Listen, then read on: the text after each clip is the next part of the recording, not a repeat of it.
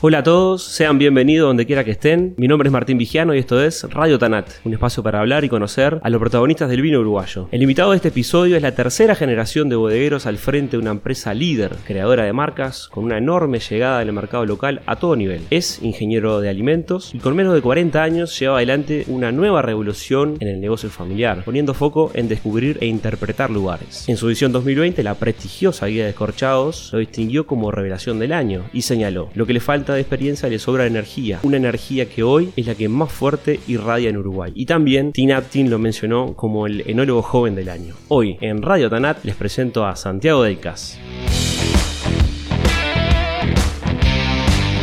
Hola Santi, ¿cómo andás? Muchas gracias por aceptar la invitación y recibirme en tu casa. Bienvenido Martín, muchas gracias. ¿Cuál es tu primer recuerdo con la uva y con el vino? Vos sos de familia de bodegueros, tu abuelo primero adquirió una, un establecimiento y después tu padre lo continuó y vos estás ahora al frente, incluso con tus hermanos, en distintas posiciones y actividades, pero bueno, de niño, de, de gurí, ¿cuál es tu primer recuerdo?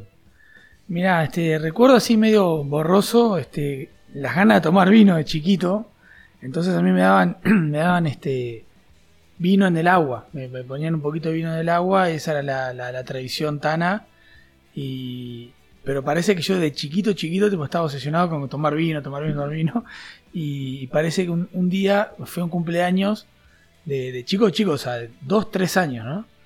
Apenas hablaba. Y, me preguntaron, ¿qué quieres un jugo? No, no, no. A mí no me gustaba tomar refresco ni nada, ¿no?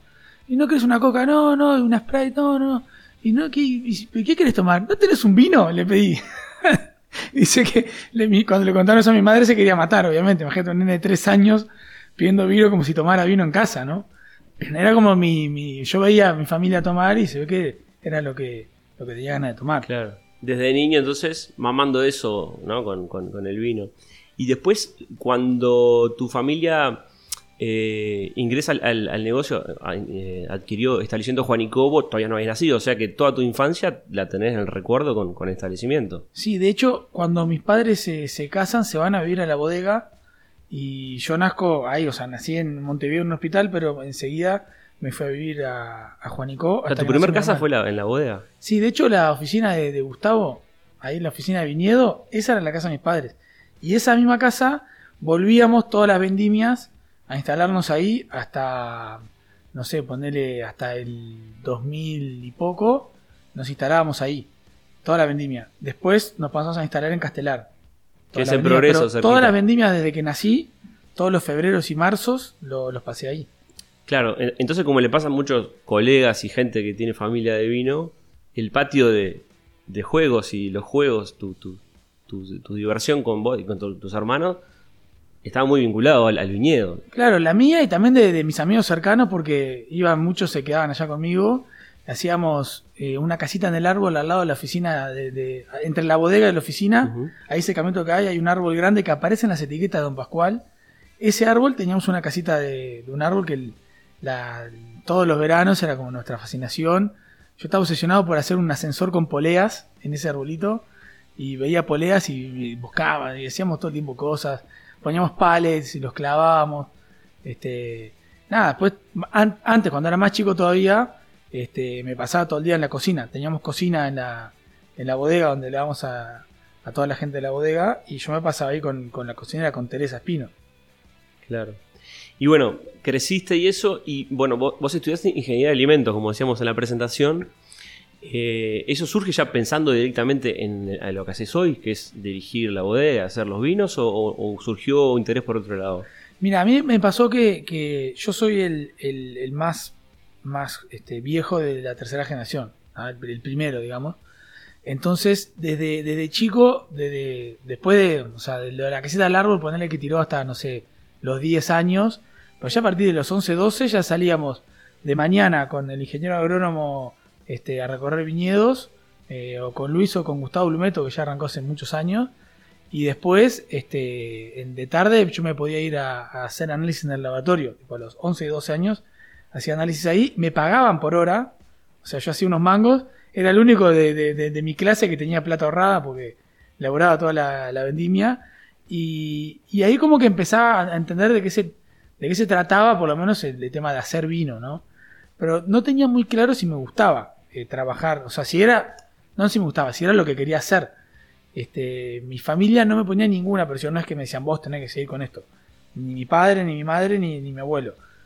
Eh, pero el entorno, o sea, yo qué sé, los amigos de mi, de mi familia, los empleados de la bodega, o sea, venían de, de toda la vida me decían, che, qué orgullo este, para tu abuelo saber que tiene alguien que va a seguir con el negocio de la familia. Yo tenía tipo 12, 13 y no tenía ni idea si realmente quería seguir o no. Ah, pero en ese momento sentías esa realidad que se iba construyendo, que vos ibas a seguir. Sentía que tenía como que la presión, que no, que mi, mi, mi, familia cercana siempre fueron muy claros de que no tenía esa presión, que yo podía hacer lo que quería, pero el entorno, o sea, te lo va, te, lo va este, metiendo en la cabeza como que tenías esa presión y para mí era una carga decidirme si era realmente lo que me gustaba o no. O sea, sabía que tenía como que la responsabilidad, pero no, si sabía si lo quería. Y mi viejo me lleva a los 14 años a una feria de vinos en Francia, la Vinexpo, en Bordeaux, que es espectacular. Y, conocí todo un lado del, negocio que nunca había vivido, eh, que es toda la parte de representar a tu país, de representar lo que haces. Digo tu país porque cuando vos salís afuera a vender vinos, hablas mucho más del país que de tu bodega o de tu vino en, sí mismo. Y toda esa parte de, cómo, de se comercializa el vino me fascinó. Y ahí también descubrí el, lado de, los colegas del mundo del vino, que es como un código que hay, que nosotros lo conocemos muy bien, pero los que escuchan no sé si están tan al tanto, que vos cuando visitas una bodega en Francia o en cualquier parte del mundo, si sos del mundo del vino, te abren las puertas, te recibe el dueño, te, te da a probar los mejores vinos, Muchas veces hasta te invitan a comer, no te cobran nada, probablemente te regalen botellas si vos intercambias botellas que, llevaste de ahí. Y te agradecen que hayas ido. Y te agradecen que hayas ido. O sea, eso no, no lo podía creer. Me encantó. O sea, la verdad que me acuerdo, no sé, tengo en la memoria una cena con la familia Paz, con la familia Tana, eh, que fuimos a cenar en un bruto restaurante y cada uno llevó los mejores vinos y era tipo todo así y nunca hicimos ningún negocio juntos, solamente de, lo lindo de disfrutar dos familias que hacen vino de diferentes países. Y lo mismo era visitar ya todos en Francia y que te atendiera el dueño y toda esa parte me, me, alucinó. Y ahí dije, bueno, la verdad que este, este entorno, este negocio me gusta. Y a partir de los 14, medio que empecé a, a, tomar decisiones que, me que sabía que me podían ayudar a, poder dedicarme a esto.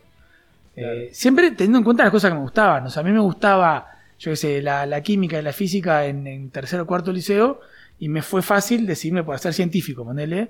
Y después eh, me, fue fácil decirme por hacer algún tipo de ingeniería, también, también viendo a mi viejo que es ingeniero químico y que eh, siempre supo interpretar muy bien todo lo que pasa a nivel de fermentación. Claro, pero eh, digo, la profesión es muy funcional a, tu oficio, digamos. Porque... Es súper funcional.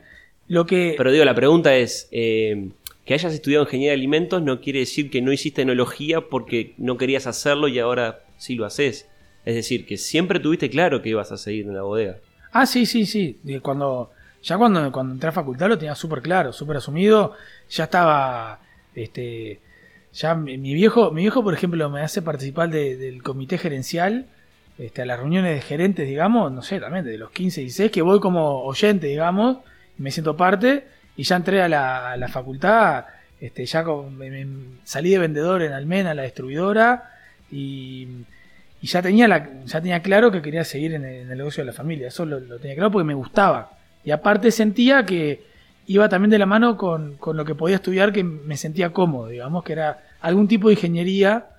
Y, elegí de alimentos porque se veía como que se alineaba un poco más que la química, por ejemplo, de las ingenierías. Era la que entendía yo que se, se alineaba más con, la parte de hacer vino. Claro. Santi, y siempre, bueno, nosotros tenemos un, vínculo por suerte, y te agradezco que siempre estamos bien conectados y conversando, sobre todo en Vendimia. Pero mm, siempre cuando, pienso en tu historia, eh, la veo muy desafiante. Eh, más allá que vos, cuando empezaste profesionalmente a trabajar en esto, ya tenías una, empresa andando, sólida, líder, como yo decía, con tu familia que estaba muy instalada, muy formada y sólida.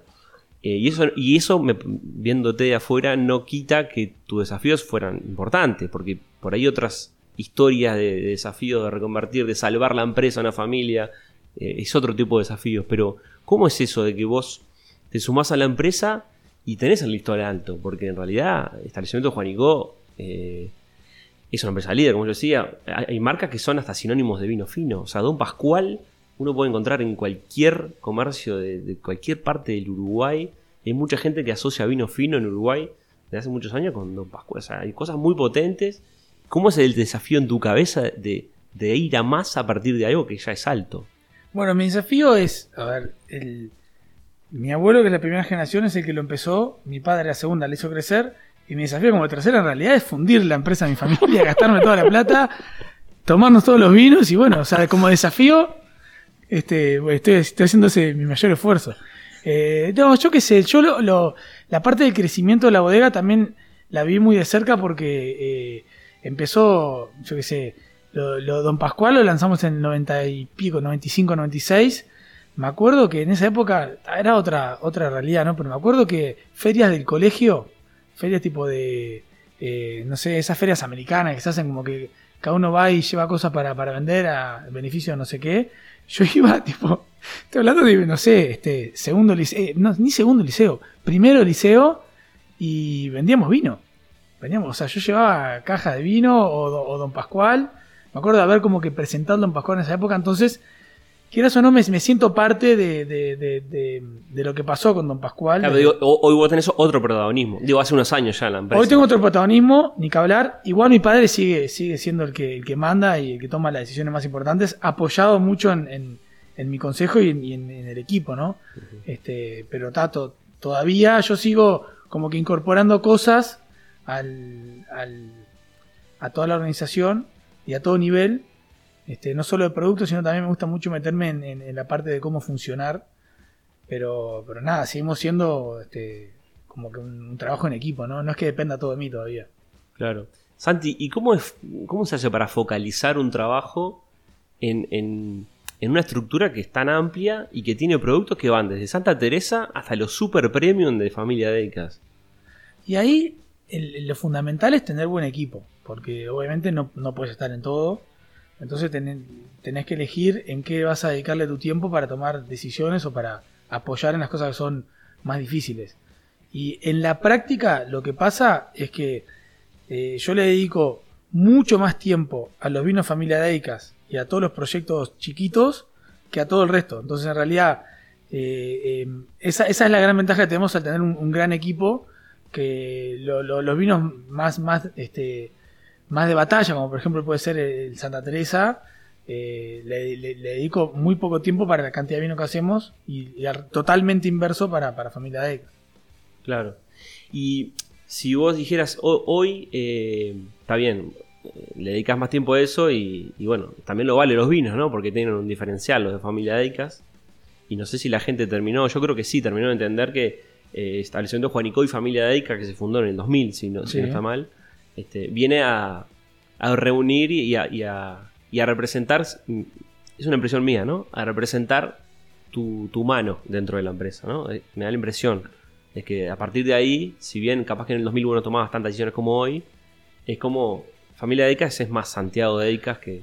En Familia Deca sí tengo mucho más libertad de, de- de hacer lo que quiero, entre otras cosas porque eh, un, vino de muy poco volumen realmente puede tener cambios grandes entre vendimias. Entonces la, liber- la libertad es para, para poder cambiar de, de- de estilo hacer grandes cambios en los vinos. En un vino de Familia Deca que son muy poca, muy poca producción por vendimia, y, realmente el consumidor entiende que hay variaciones entre las vendimias y entre los estilos y entre las ganas que, o, o- o el foco que tenemos en la interpretación se entiende mucho más que en un vino, por ejemplo, un Don Pascual, eh, Pascual tan varietal, no puede hacer grandes cambios de un, día para otro porque el, tipo de, consumo no, no es el mismo. Por más que muchas veces es la misma persona, que eso es otra cosa que está bueno entender. No es que sean diferentes consumidores realmente, pero sí son diferentes este, estados de cada uno cuando va a probar una cosa o la otra. Entonces es diferente lo que cada uno espera de- de- del vino en función de lo que está comprando. Claro. Santi, y también lo decía yo en la presentación, quizá eh, lo que públicamente es más nuevo dentro de- del paraguas Familia Deicas es todo este proyecto de buscar lugares, ¿no? Que siempre Claro. lo tuvo Familia Deicas, ¿no? De los Single Vineyard, pero ahora es como que se está profundizando mucho más y entre otras cosas están los Stream Vineyard. ¿Cómo nace eso? Contá un poquito de ese proyecto. Sí, el, el- el- la obsesión nuestra como familia por ir a buscar lugares, lugares especiales y distintos, surge desde el 2000. Este, y de hecho, como que es el gran motor que, impulsó esta separación de la, de la bodega para buscar microzonas, ¿no? De hecho, fuimos los primeros en ir a plantar a Garzón, por ejemplo. Exactamente. uno de los, de los primeros proyectos por allá por el 2006. Nosotros el foco como familia en, explorar las diferentes zonas y, a ver qué se puede lograr en diferentes microzonas viene desde, la génesis de Familia Decas en, por el 2000. De hecho, por, eso fuimos a plantar a Garzón y fuimos los primeros en plantar en ese lugar en el 2006. 2006. Entonces, este, lo que yo creo también es que la verdad que la, manera que, teníamos de hacer los vinos en el mundo hasta hace, ponerle 5 o 6 años, era una manera de hacer los vinos que, capaz que favorecía la sobremaduración y, y un poco más de estandarización en, en, la manera de entender el vino, como que había un, había un perfil bien claro de lo que era el vino de calidad. Y, ese es como que todos tratábamos de lograr un mismo tipo de vino. Creo que desde hace, desde hace ya 10 años, pero capaz que en, Uruguay desde hace 5 o 6, nos sentimos realmente cómodos con lo que podemos lograr del lugar. Si el lugar tiene un aroma herbáceo marcado, que lo tenga. Ese aroma herbáceo hace 10 años no, no, era, no era tolerable a nivel de alta calidad. ¿ah?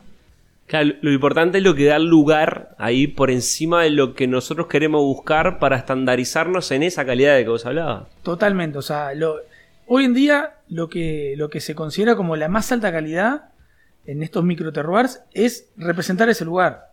O sea, no es enmascarar al lugar, no es lograr este, el, el estándar de vino eh, que puede ser el mismo en California que en Uruguay, de la zona que sea. No, no. O sea, si vos en, estás en Garzón y, querés hacer lo mejor posible, tenés que hacer la mejor interpretación de ese lugar. Y si ese lugar tiene aromas florales y aromas herbáceos, está buenísimo que estén esos aromas. Y capaz que antes este, ese aroma herbáceo lo, tratabas de, perder con sobremadurez, para que no tuviera ese, aroma herbáceo. Claro, entonces ahí está, eh, familia Eica con los single empieza a explorar distintos lugares de Uruguay recuerdo de memoria, bueno, en el Carmen, en Durazno, en Sierra Mahoma, en San José. Y después en Maldonado me quiero detener porque en realidad hoy, lo que yo estoy viendo como consumidor, ustedes están incluso profundizando en micro lugares de Maldonado. Porque ustedes, como decís vos, fueron los primeros que plantaron en las sierras de Garzón. Sí. Pero hoy están administrando otros viñedos también en Maldonado. Se me ocurre, por ejemplo, Agua Verde, que es más para la zona de San Carlos ahí, José sí, Ignacio. Sí, la barra de Punta Este. La barra de Punta Ahí está. Cerro de Ujiza. Ahí está, Cerro de Ujiza. Y, después estás en otros lugares, como por ejemplo La Valleja, arriba de un cerro, o Azubirá, que también rompe mucho con, los esquemas. Es, es, una cosa, una, locura ese viñedo elevado, ¿no? Sobre que tuvieron que dinamitar y todo. O sea, y, vos, te pregunto, estás como llevando incluso al límite y buscar los lugares, ¿no? Una cosa. No es solo un departamento o un, ¿no? un clima específico, sino que ya está buscando puntualizar, afinar. Ahí lo que pasa, es eh, mi, presencia se, ve más en esos vinos porque como que los, los estoy mostrando más. Esos vinos, o sea, tengo más, más visibilidad, se nota más que, que, estoy yo presente en esos vinos. Primero porque eh, tengo más exposición mostrándolos. Segundo porque eh, aparezco firmando la etiqueta. Eso te iba a comentar, o sea... firmando la etiqueta, pero... No es un dato menor, ¿no? Que empezaron a aparecer tus, firmas ahí. Pero, pero en realidad, o sea, hay un equipo, o sea, el mismo equipo que hace los Single Vineyards y que hacemos Máximo, o sea, Gustavo y Adriana y todo el resto del equipo están detrás. No es que es algo que realmente lo hago yo solo y lo demás los hacen otros. En realidad es como que yo estoy más visible y realmente, este, cuando tenemos opiniones encontradas con mi viejo, por ejemplo, en los extreme, eh, o sea, termino eligiendo yo. Vos sos mano ahí, claro. Claro, ponerle, y, no sé, si tiene aroma herbáceo y así desmarcada, va, va perfectamente bien.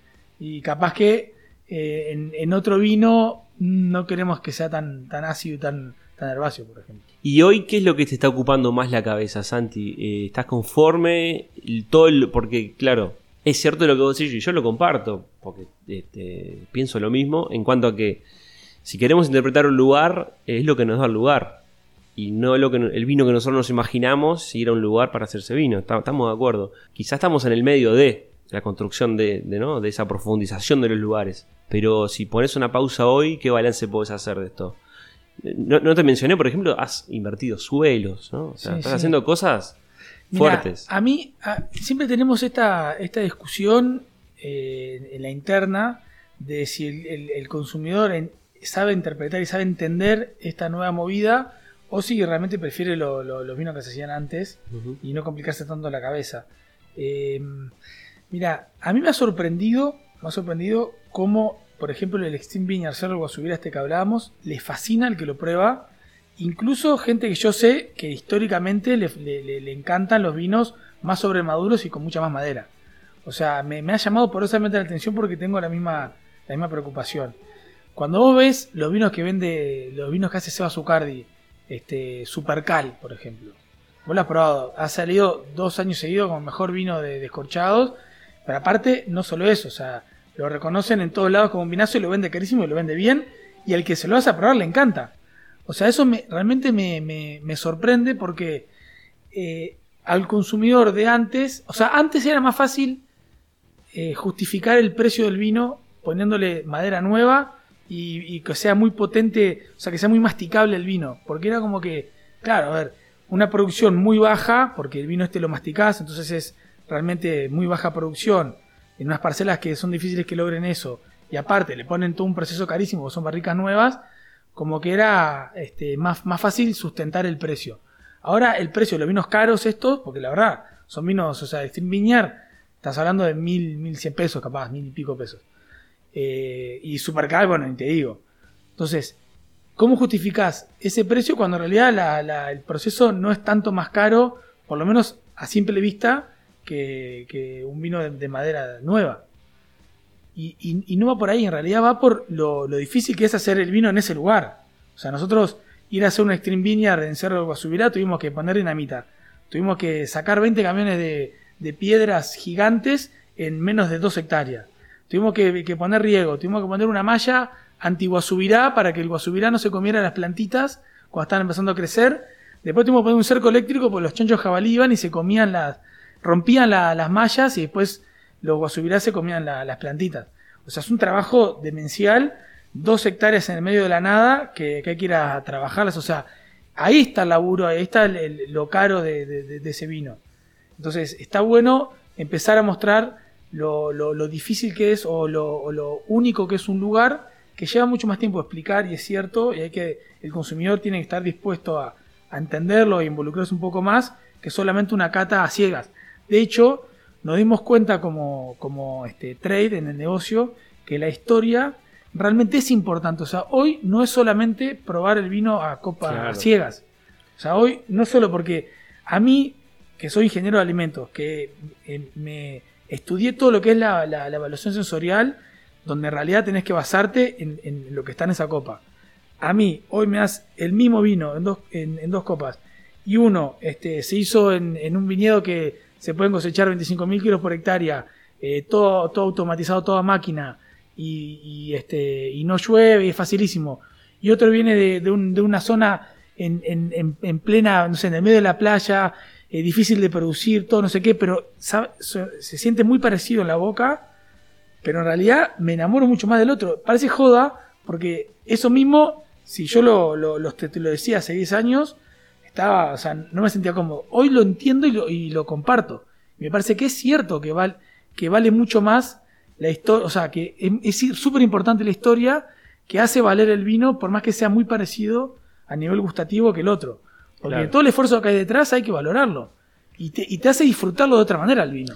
Dicho de otra forma, una historia potente tiene que tener un vino que esté a la altura, pero un vino que esté a la altura con una historia potente es doblemente potente. A eso, eso que acaba de decir es tal cual. O sea, la historia es espectacular, pero si el vino es malo, no me mm. sirve. O sea, yo estoy hablando en, dos vinos buenos, el que realmente tiene una historia genuina, porque no, te digo inventar una historia, por eso no me gusta. Mm.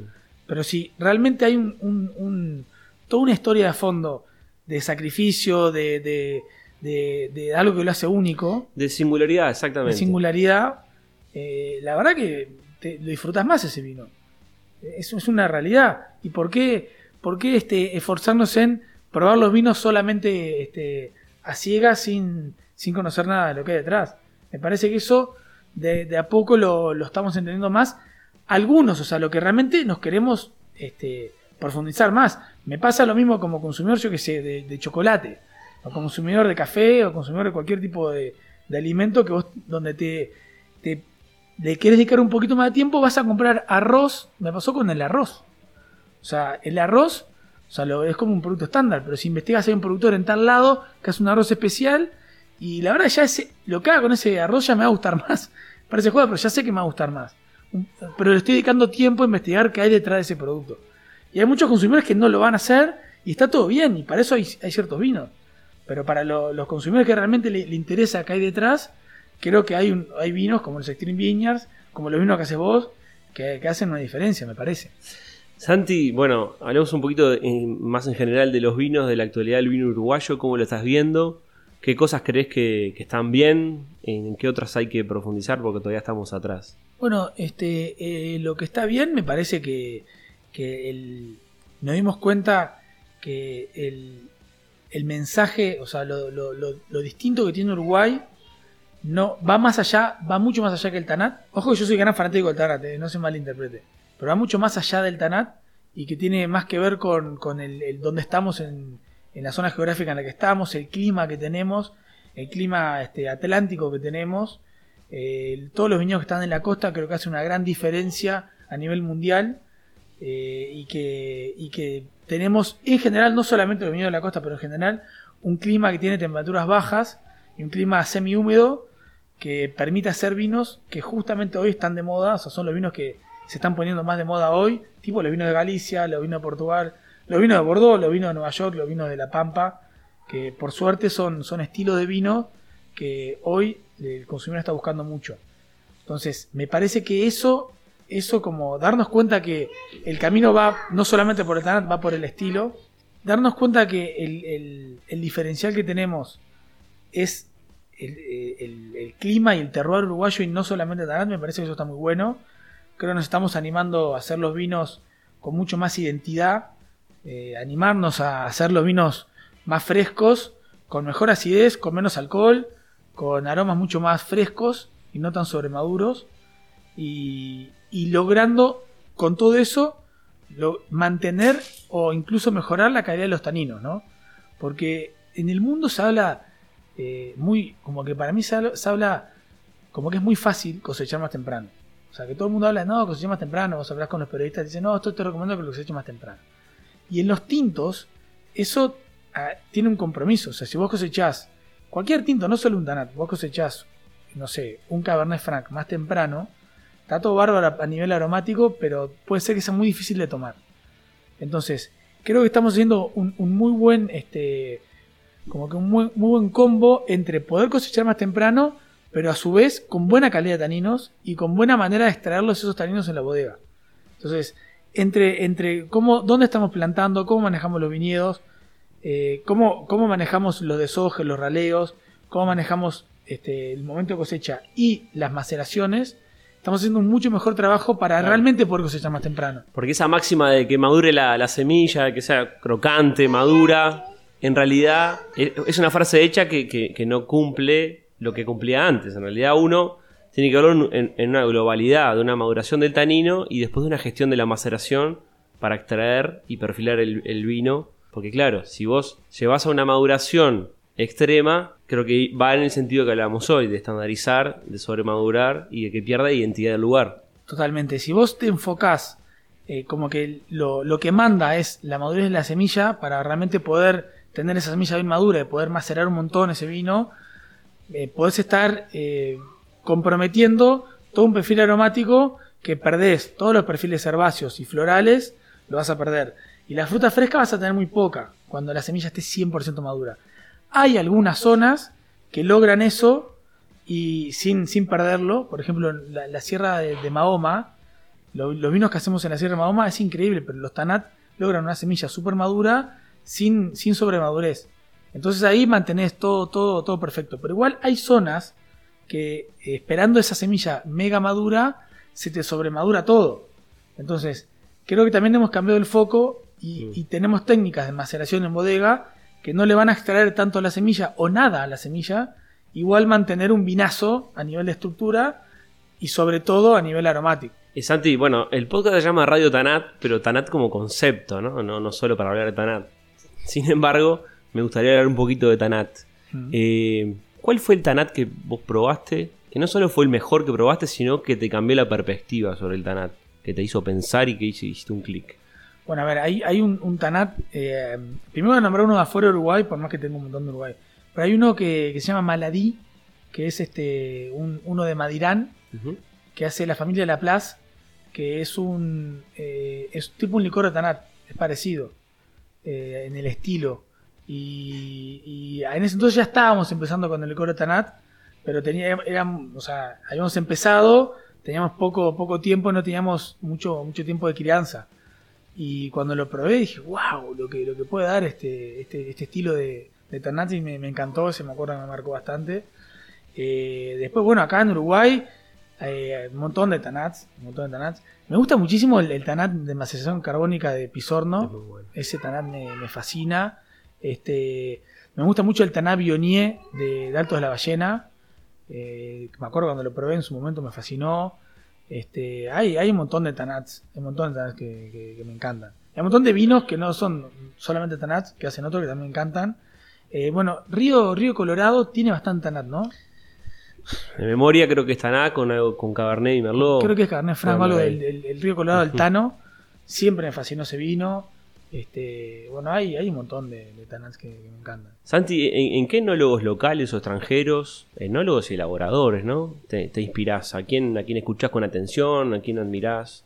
Bueno, ni que hablar que a Paul Hobbs, que trabaja con nosotros como asesor, este, lo, lo- lo sigo un montón.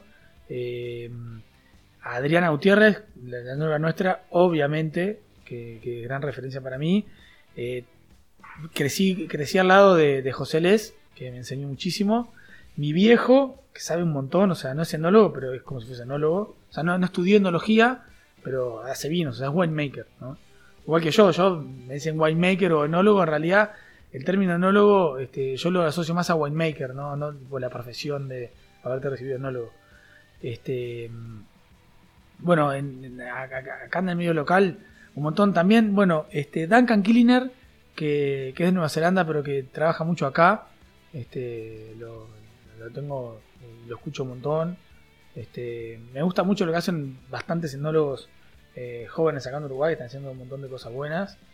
Y, afuera de Uruguay también este, me, me guío mucho por lo que está haciendo en Argentina. Creo que Argentina también está, está liderando mucho la, la revolución de- del mundo del vino, con enólogos como Seba Zucardi, ni que hablar, este, los hermanos Michelini todos. O sea, yo tengo muy buena onda con Gerardo, con Matías, con Juanpi, todos los Michelini. Este, Matías Richitelli, también tengo recontra buena onda. Tengo buena onda con David Bonomi de Norton, que también está haciendo cosas espectaculares. Este, nosotros tenemos una viña ya, una pequeña parcela en Mendoza. Tengo la suerte de ir seguido y, y- compartir el rato con ellos. Y hem- hemos hecho vino juntos con algunos de ellos. Entonces también ahí este, intercambio mucho eh, charlas, eh, interpretar vino, animarse.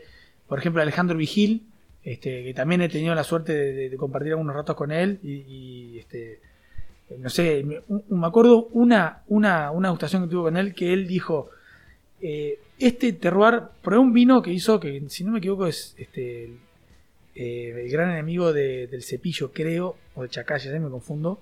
Era un vino súper herbáceo. Cuando lo, yo lo pruebo me pareció que era un vermú, de lo herbáceo que era, ¿no? Y agarra el tipo y dice, este, en este lugar aprendí a que el- la viña me dominara a mí y yo no querer dominar el viñedo.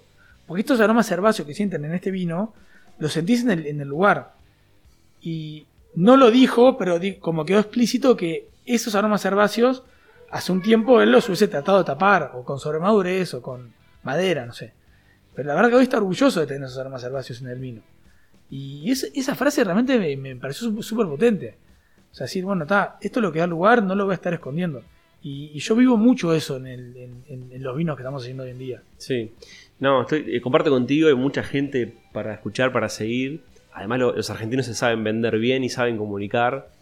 Y está bueno que nosotros comuniquemos más y mejor también y aprendamos esa parte de ellos. Pero sí, es cierto, hay una movilidad, sobre todo buscando los lugares, interpretando los lugares, de lo que Sí. hablamos hoy, ¿no? Otra familia eh, que hace vinos que, que me ha marcado mucho es de Martino, Ajá. este, en Chile, que, que estuve, estuve, no tuve la, la- la chance de estar con Marcelo Retamal, que he escuchado mucho de él, y es un fenómeno, y escucha muchos podcasts, entrevistas, pero sí con Marco Antonio de Martino, que es uno de los, de los dueños de la nueva generación, y, y- y probar y ver cómo se hace el viejas tinajas allá. Ese me marcó muchísimo, que me llevó mucho, me entusiasmó muchísimo para, para hacer este, los vinos de, este, de ánforas y, y los vinos naranjas también. Y todo el, el proyecto de vinos naturales también me terminó de cerrar cuando conocí de Martino. Bueno, Santi, se te ve muy entusiasmado, muy metido en todo. Eh, pero contame un poquito las pérdidas también. ¿En algún día de frustración pensaste en dejar todo y decir, "Ta, me dedico a otra cosa? ¿O las raíces tan profundas que... No, a veces, a veces lo que me pasa es que eh, como, como tenemos bastantes marcas, digamos, bastantes líneas de vino diferentes, bastantes este, canales diferentes, me es difícil estar como con un proyectito solo. O sea, a mí a veces me, me encantaría poder dedicarme tipo a full a un solo proyectito, tipo de hacer todo, viste, a veces eh, me, genera una envidia sana lo- los, que tienen un proyecto único, que están todo el tiempo metidos en eso. Eh, y a veces digo, bueno, me aburriría, o sea, o sea, como que tengo esas dos, esas cosas, pero a veces sí, me, me- sobrepasa un poco el, ni que hablar ahora en, la- la- en toda esta nueva realidad, este, que te cambia toda la, la dinámica, este, y eh, no sé, nosotros cuando, cuando arrancó la, la pandemia mandamos 100 personas a seguro de paro, eso fue muy duro para nosotros, durísimo, y podemos, pudimos este, recomponer a casi todos, este, y bueno, hubo 16 personas que no las pudimos este, re- volver a, a incorporar en, el, en la plantilla, pero bueno, está, seguimos siendo 160, 170, este, y bueno, y ahí, ahí la llevamos, fijos, ¿no? Más todos los que vienen de, de la vendimia, Claro. son 300 personas. Santi, y para que la gente te eh, conozca un poquito más, bueno, creo que bastante público, bueno, además de lo del vino, que también hace cerveza y estás profundizando con eso, pero ¿qué otros hobbies tenés? Por ejemplo, jugás al rugby. Sí, bueno, juego al rugby. Este, te toca un tema delicado porque estamos acá en casa y eh, yo me quebré la- el, el quinto metatarsiano huesito del pie ahora, hace una semana, en la final de rugby, que por suerte salí campeón en plantel en el Cristian. Entonces no estoy amargado porque salí campeón, pero no puedo pisar por tres semanas, entonces no puedo, no puedo ni ayudar con las nenas. Tenemos dos nenas, una de tres meses y una de dos años. Bueno, Santi, para ir redondeando, ¿qué es el vino? ¿Qué significa el vino para vos? ¿Qué significa el vino? Vos sabés que tenía que haber preparado más, ¿no? La entrevista. No, pero este, yo qué sé, yo le- difícil de, de explicar. A mí el vino, o sea, como, como hablábamos hoy, él es- está en, en- en mi, en mi persona desde de, de que soy chiquito. O sea, hoy en día, viste que tenés que. Por suerte esto se llama Radio Tanati y los que nos escuchan son fanáticos y entienden. Pero hoy en día eh, es hasta políticamente incorrecto decir que desde niño vivo el, el- el tema del vino y no, no me parece que esté bien. O sea, no me siento cómodo eh, teniendo que cuidarme de hablar de que yo desde de, chiquito crecí en un, en un entorno relacionado al vino, en el cual siempre o sea, tenía ganas de tomar vino porque lo veía, pero mi familia me controlaba y me lo daba, me lo daba, eh, o sea, por muchos años me dijeron no, no, no, a no sé, a los 8, 9, 10 años, capaz que una gotita que le daba color al, al agua con gas y ahí me sentía contento. Entonces como que siempre lo viví como, como parte de la familia, como este, como una parte de, de, la mesa y también este, en cierto momento del, del medio de vida, ¿no? Ni que hablar. Para mí el vino es un medio de vida, o sea, mi familia vive de esto. O sea, nosotros no es que tenemos un otro negocio y como que acá este, chiviamos y no, al revés. O sea, si nos va mal acá, nos valen en todo. O sea, en realidad esto es súper importante. Eh, si tuvieras que elegir, es difícil, yo sé. Si tuvieras que elegir un vino de los que vos hacés, solo uno, ¿con cuál te quedas? Eso depende mucho del momento, pero sé, hoy, hoy el vino que sí que me tiene más, este, que me emociona más probarlo es el Stream Viña del Cerro Guasubirá. O sea, eso sin duda es el que, el que me convence más por, por, por un montón de, de cosas. Pero yo qué sé, también me gusta muchísimo el Bizarra Naranja, es un vino que tomo un montón. Este, y me gusta mucho. Y, después tengo también este, ese, eh, increíblemente me están, me, me está gustando cada vez más los vinos con madera. O sea, el, el, el Taná Crianza Roble en Pascual me fascina. ponele. O sea, creo que también hay, hay una, una, una vuelta hacia atrás. Creo que nos dimos, o sea, dimos vuelta a la, la rueda de, de matar. O sea, la, la madera era como que hace unos años era todo. Ahora pasó a ser el, el demonio. O sea, madera es lo mismo que poner veneno al vino. Y creo que nos estamos cuenta, dando cuenta muchos que, que es parte del vino y que está bárbaro. Y eso, yo que sé, el preludio me fascina. Y lo estoy disfrutando mucho más que hace un par de años, ponele. Bueno, Santi, muchas gracias por el tiempo. No, eso, Martín. Y a ustedes, gracias por llegar hasta acá. Los invito a dejar comentarios, a compartir este contenido si les gustó y a seguirme en las redes para estar conectados. Nos escuchamos en un próximo episodio de Radio Tanat.